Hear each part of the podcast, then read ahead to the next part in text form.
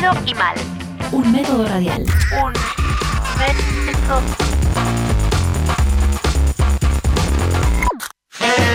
Hola amigos, ¿cómo va? Primero quería contarles que estoy muy contento porque el restaurante Aramburu, que es increíble, eh, Gonzalo Aramburu es un talentosísimo chef argentino, bueno, eh, ha sido elegido por la selección de los viajeros de TripAdvisor como el mejor restaurante de, América Latina y el noveno en el mundo. Y yo creo que está muy merecido. Las estrellas Michelin todavía no están en, en, estas, en estos lares, pero si llegarían, sin duda se merecería unas cuantas.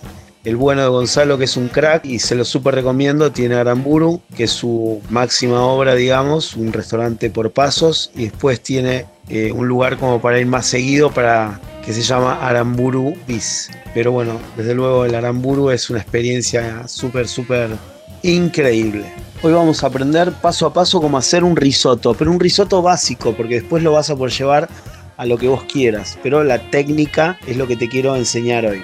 Sí o sí, te recomiendo que consigas un arroz que va, que es un arroz arbóreo. Dentro de la familia de los arroz arbóreos, el más conocido es el Carnaroli, que se utiliza para el risotto. Hay unas marcas nacionales que andan muy bien, así que lo vas a poder conseguir en cualquier supermercado. Así que si vas a hacer un risotto, conseguite el Carnaroli que va a hacer la diferencia. Una vez que tenemos nuestro arroz, que es un arroz más bien eh, gordo, ¿sí? con mucho almidón, por eso necesitamos ese arroz que sea cargado de almidón, pero a la vez que sea eh, que, que, que, que, podamos obtener un dente, ¿sí? porque lo que queremos es lograr una crema, pero que cada grano esté separado entre sí, ¿sí? Así que, y al dente, por supuesto, bien al dente.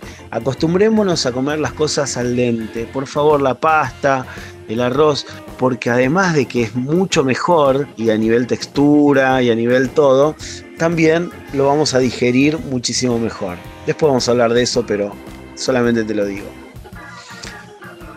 Y otra cosa fundamental para nuestro risotto es tener un caldo. Si no tenemos un caldo, no tenemos risotto.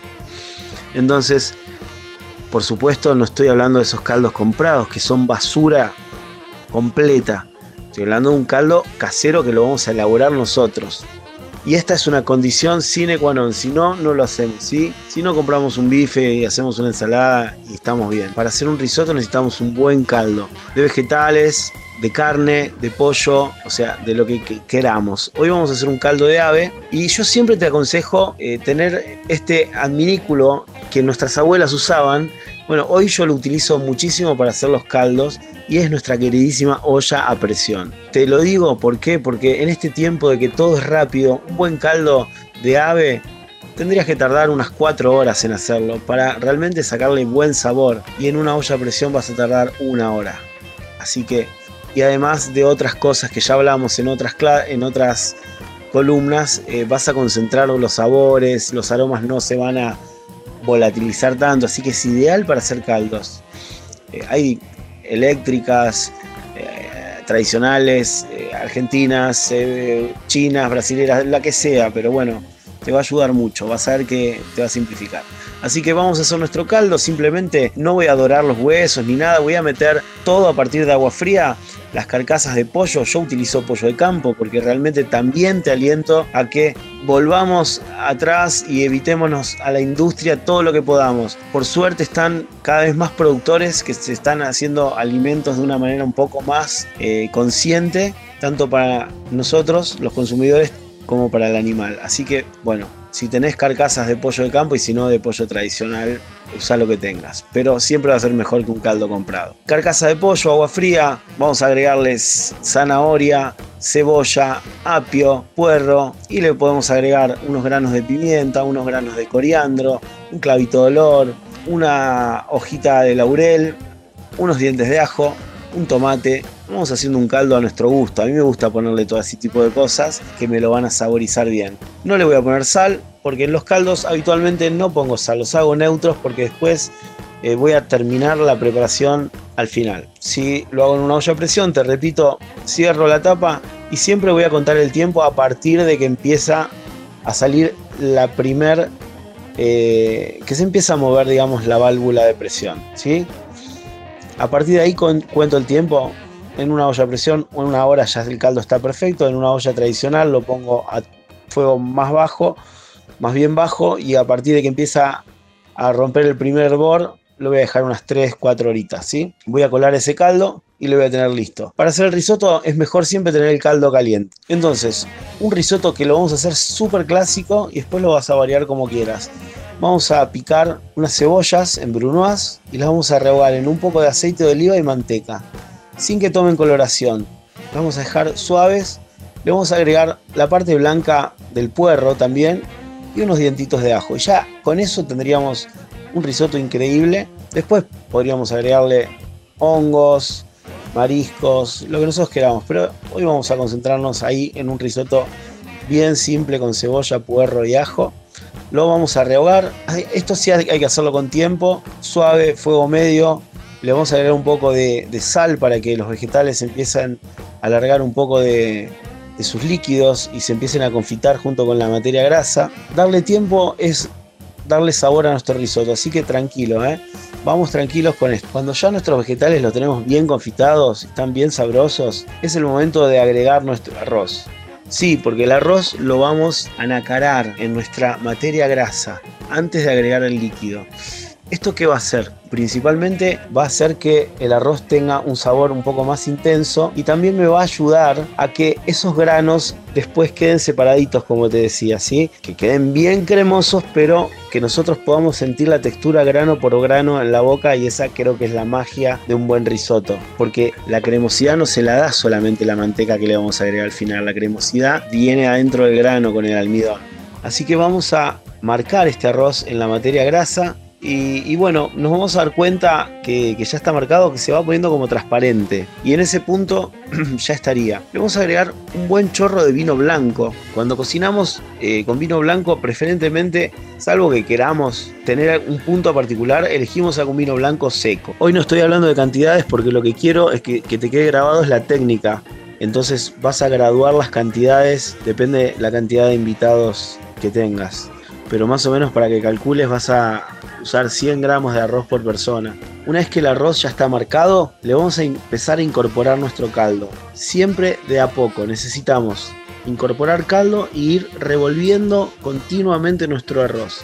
¿Por qué vamos a revolver nuestro arroz? Siempre con una cuchara de madera, pero lo vamos a revolver porque este roce que genera el movimiento entre los granos hace que libere más almidón y agregarle el líquido de a poco también hace que el arroz vaya entregando más cantidad de almidón y no se lo guarde adentro para él. Entonces vamos a ir cocinando nuestro arroz y por favor te pido que lo dejes al dente. Por favor te lo pido. Si, si este arroz lo pasás, no tiene sentido el plato. Al dente no significa piedra, que no, que, no, no lo voy a poner, no, no, al dente significa que ofrece cierta resistencia al diente, a la mordedura, ¿sí? que voy a sentir algo siempre sacalo antes del dente, porque cuando vos lo vas a mantecar, que es el final, que ahora vamos a llegar a eso, también se va a seguir cocinando el arroz. Así que le vas a ir integrando el caldo de a poco, revolviendo, te vas a tener que dar cerca del risotto. Servite una copa de vino, hacete una buena picada y quedate al lado del risotto y le vas agregando caldo siempre de a poco, revolviendo, de a poco, revolviendo. Cuando llegamos al punto de 3 o 4 minutos antes del dente que nosotros queremos, vamos a apagar el fuego y le vamos a incorporar manteca.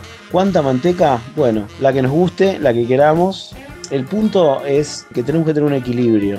A mí no me gustan los risotos extremadamente grasosos. Hay un equilibrio para todo. Y esa cremosidad, ya te digo, la logramos con la técnica. Así que le vamos a agregar una, una cantidad de manteca moderada. Moderada. Le podemos agregar a este risotto, le va a quedar muy bien algún queso. Un queso durito, estacionado, ¿sí? Le quedaría muy bien. Y yo considero que el risotto no hay una manera, no hay una manera. Hay gente que le gusta un risotto más compacto, otra gente le gusta más como más líquido. Yo prefiero una cosa intermedia. Lo mismo que me gusta, a mí me gusta más disfrutarlo en un plato playo que en un plato hondo. Pero es una cuestión de gustos, ¿sí? Pero sin duda es un, plato increíble y que si lo haces al dente lo vas a digerir muchísimo mejor y no vas a sentir que te comiste una masa, una pasta de arroz que te rompió todo el estómago y vas a tener que esperar tres horas para poder sentirte liberado. No, hacelo al dente come la cantidad justa. No nos olvidemos que en Italia esto es un primer plato. Nosotros lo usamos como la pasta como un segundo plato. ¿Sí? El risotto entra dentro de lo que es una entrada para nosotros. Así que bueno, a disfrutar de esta técnica tan maravillosa que nos entrega el arroz, uno de los cereales, si no el más consumido por la humanidad. Y bueno, a disfrutar de la cocina que tanto amamos y a disfrutar de un buen blues. Tenemos la mesa servida.